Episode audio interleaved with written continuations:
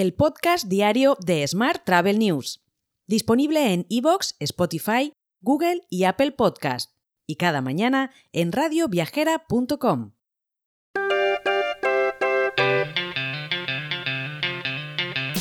Saludos y bienvenidos a una nueva edición del podcast diario de Smart Travel News, edición número 1136 del jueves 9 de marzo de 2023. Hoy es el Día Mundial del Riñón, pero también es el Día Mundial de la Tortilla de Patatas y el Día Internacional del DJ.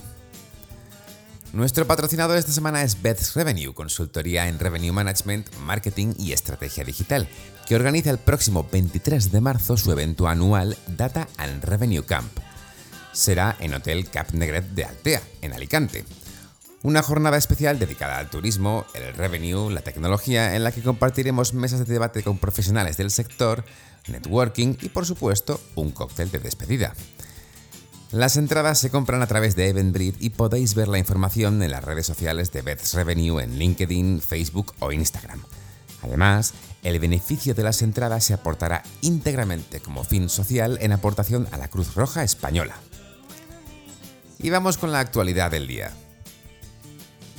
Fossum Tourist Group está en conversaciones preliminares con varios compradores potenciales para vender Thomas Cook, que ahora solo opera de forma online tres años después de comprarla tras su quiebra en 2019. Mientras en España, la Confederación Española de Agencias de Viaje ha ofrecido una subida salarial del 5% hasta 2024, un 3% este año y un 2% el próximo. La organización sindical Valorian ha calificado de muy deficiente la respuesta empresarial para el convenio, ya que piden un incremento salarial del 22% en cuatro años. Por su parte, Plus Ultra Líneas Aéreas ha abonado 1,59 millones de euros este mes como pago de la segunda cuota de amortización del préstamo que recibió por parte de la SEPI. Aquel préstamo fue de 53 millones para hacer frente a la crisis del coronavirus como empresa estratégica. Cambiamos de asunto.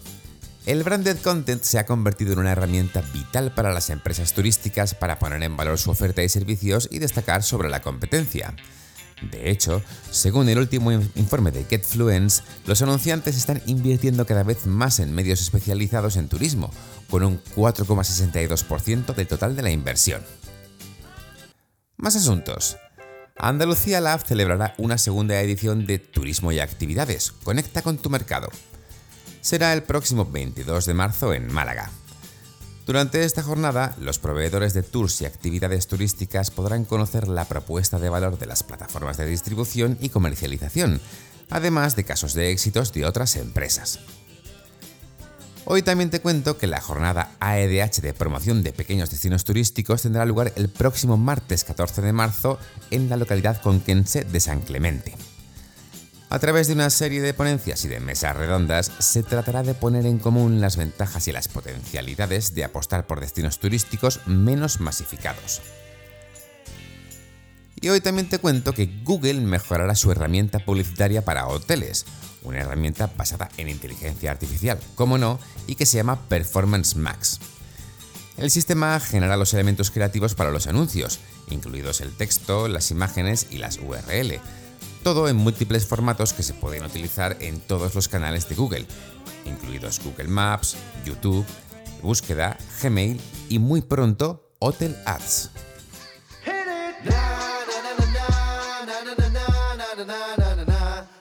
Y vamos ahora con la actualidad internacional. El Centro para el Control y la Prevención de Enfermedades de Estados Unidos prevé poner fin este mismo viernes a las pruebas COVID-19 obligatorias para los viajeros procedentes de China.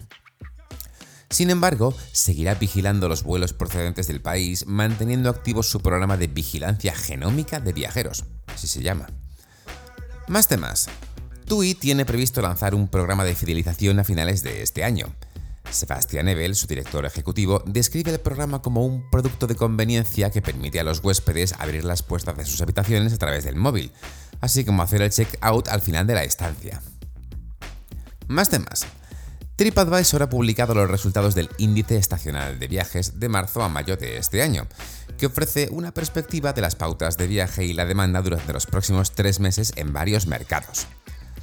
Según el informe, dos tercios de los viajeros encuestados planean viajes entre marzo y mayo de este año. Y además, la mitad tiene previsto gastar más esta próxima temporada, en comparación con el mismo periodo del año pasado. ¿Y qué será lo próximo para Airbnb? Entre las posibilidades hay una nueva gama de servicios para anfitriones y huéspedes, algunos gratuitos y otros de venta, y una plataforma publicitaria que podría incluir anuncios patrocinados. Por último, te cuento que la IATA ha anunciado que la recuperación de la demanda de transporte aéreo continuará en 2023, según los resultados del tráfico de enero. El tráfico total en este pasado mes de enero aumentó un 67% en comparación con el mismo mes de 2022. A nivel mundial, el tráfico se sitúa ahora en el 84% de los niveles prepandemia. Te dejo con esta noticia. Mañana más historias sobre el turismo. Hasta entonces, muy feliz jueves. Si quieres apoyar este podcast, déjanos tus valoraciones y comentarios en Spotify, Evox o Apple Podcast. Recuerda que puedes suscribirte a nuestra newsletter diaria entrando en smarttravel.news en la sección Suscríbete. También puedes recibir un mensaje con este podcast y los titulares del día directamente en tu WhatsApp. Solo tienes que añadir a tu lista de contactos el número 646-572-336 con el más 34 delante si nos escribes desde fuera de España, y después enviarnos un WhatsApp con la palabra alta. Gracias por escucharnos.